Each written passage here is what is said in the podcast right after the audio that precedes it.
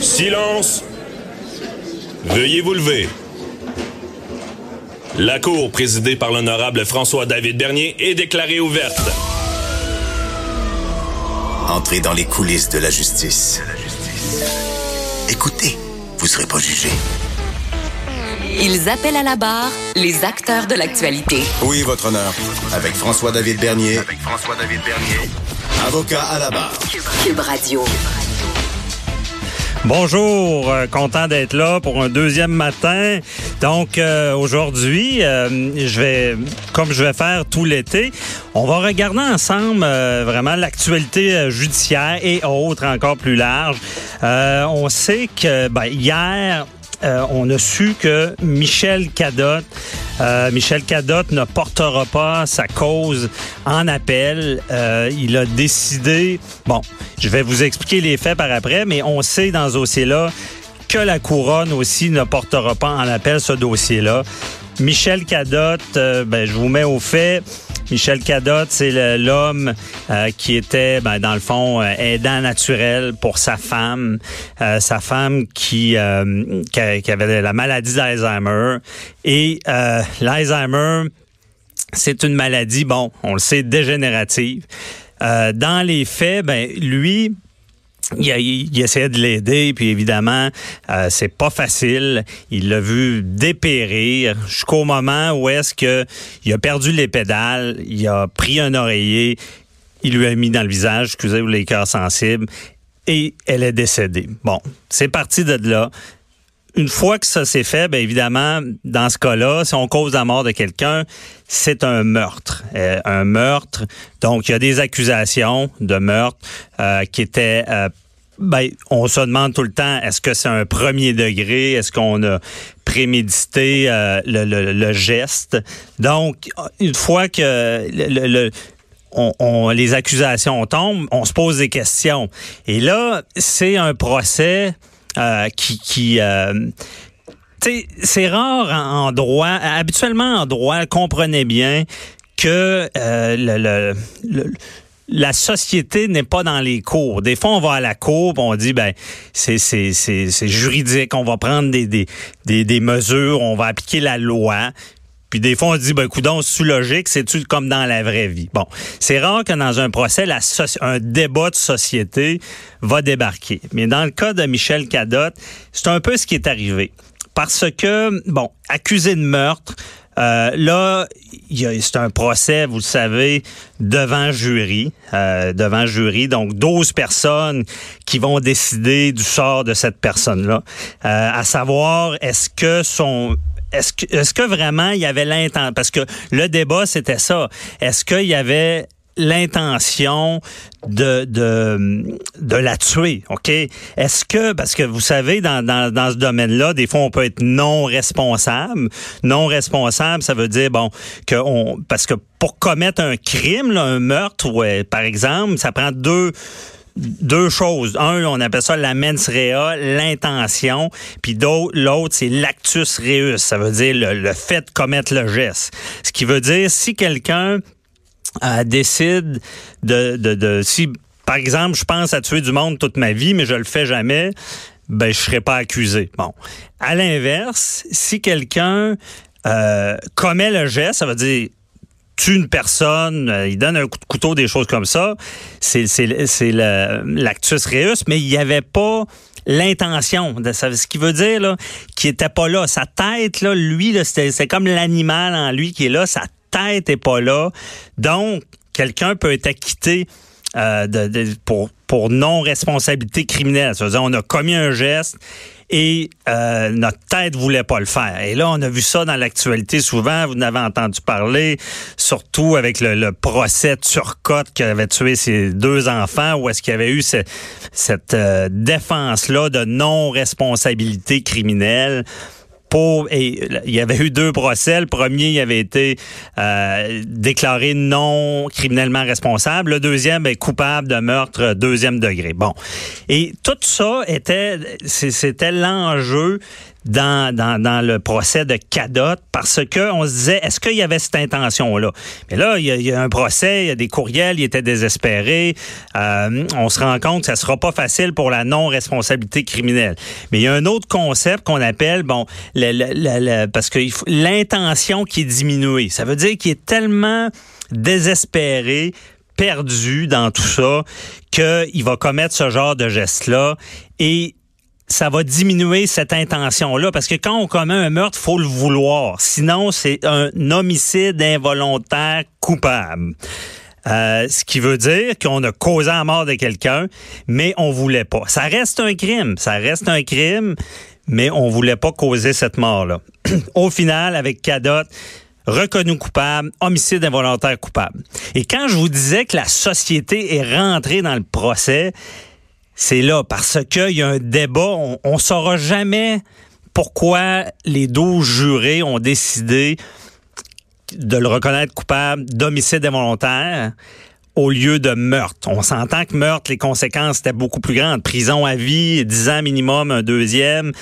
Donc, on se rend compte, on, on peut pas savoir, on peut pas demander même au jury pourquoi, mais on sent qu'il y avait une forme de sympathie. Parce qu'on en vient justement à dire, euh, il y a un problème. Parce que c'est un aidant naturel. On en parlera plus tard avec euh, Maître Morin, qui sera une de nos invités, euh, sur les aidants naturels qui peuvent être en détresse. C'est un aidant naturel qui euh, a perdu la, tête. Fait qu'on a tendance à avoir une certaine sympathie, même s'il a commis le pire.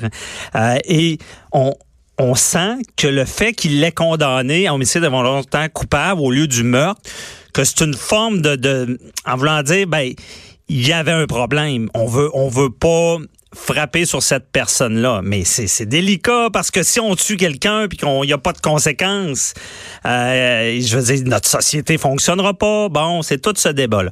Ensuite de ça, il y a un juge, il un juge après qui doit déterminer une peine. Bon, le juge lui a donné deux ans moins un jour. Bon, c'est une peine qui elle aurait pu ne pas lui donner de prison. Mais encore là, où est l'exemple? Parce que ce qu'il a fait, c'est quand même illégal. Donc, par contre, on aurait pu lui donner huit ans. Euh, on sent qu'il y a une certaine euh, une certaine compréhension dans tout ça. Et là, ça, ça, ça, ça, ça brasse tout le débat et euh, on, on, verra ce, débat-là où est-ce qu'il va aller. Puis on se rappelle même aussi à l'époque le cas Latimer. Ça, c'est un, monsieur qui a tué sa jeune fille.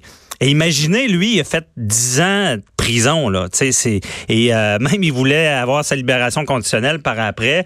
Et il a, pas, euh, il l'a pas eu parce que lui disait, moi, je referais la même affaire. Sa petite fille avait les jambes coincées, elle souffrait, puis il avait pas accès à aucune aide à mourir, donc il le fait. Puis même dans ce procès-là, le premier juge n'a pas voulu le condamner. Donc il y a tout ce débat de société-là et on parle aux politiciens, on demande aux politiciens, vous avez mis en fonction l'aide médicale à mourir, mais il y a des trous, il y a des problèmes.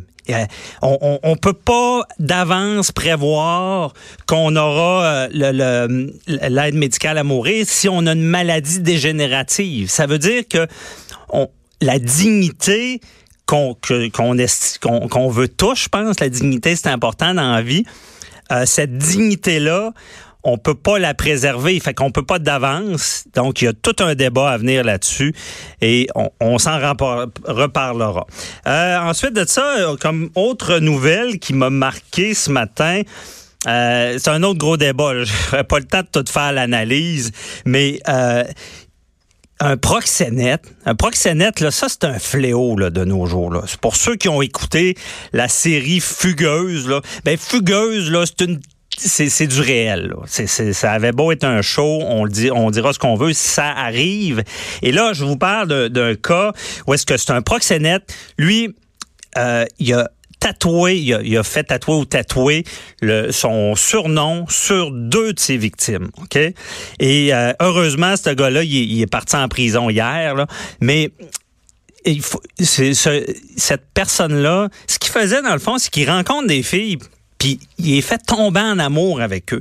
Et même au procès, une des victimes témoignait disant c'était c'était mon chum, mais au final, je me suis rendu compte que c'était mon PIM, mon proxénète. Donc, euh, c'est, c'est des, des euh, encore une fois, la loi, on n'est pas sûr que c'est bien fait, qu'on on, protège bien, euh, parce que encore une fois, ça arrive souvent. Tu sais, quand on dit des prédateurs, c'est une, vraiment une manipulation euh, qu'on va faire. C'est sournois, c'est tranquille, euh, tranquille dans le sens que les, les, les, victimes voient pas ça venir.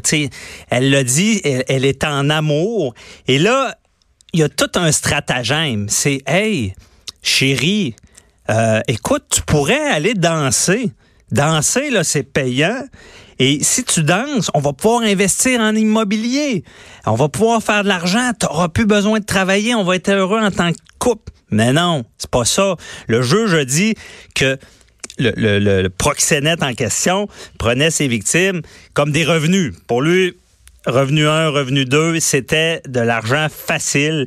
Et la problématique des proxénètes n'est pas réglée. On n'a pas, euh, on a beau, euh, là on les prend, puis le, mal est fait. Excusez les victimes, le dommage est fait. On va taper sa la tête du, proxénète, c'est correct, mais euh, on va, on a pas de moyen de prévenir tout ça. Parce qu'une fois que, que la victime là, a été utilisée de toutes sortes de manières dégueulasses, excusez, là, ben, on peut pas revenir en arrière et euh, on peut pas emprisonner un proxénète si on l'a pas pris sur le fait encore.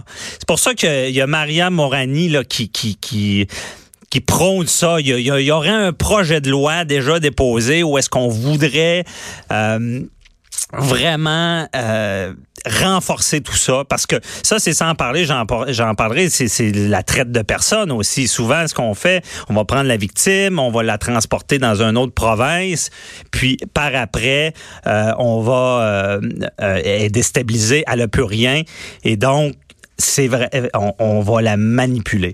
Donc, c'est pour ça. Et rapidement aussi, il y a la nouvelle, on, on, en parlera dans une autre chronique. On parlait de mécanique.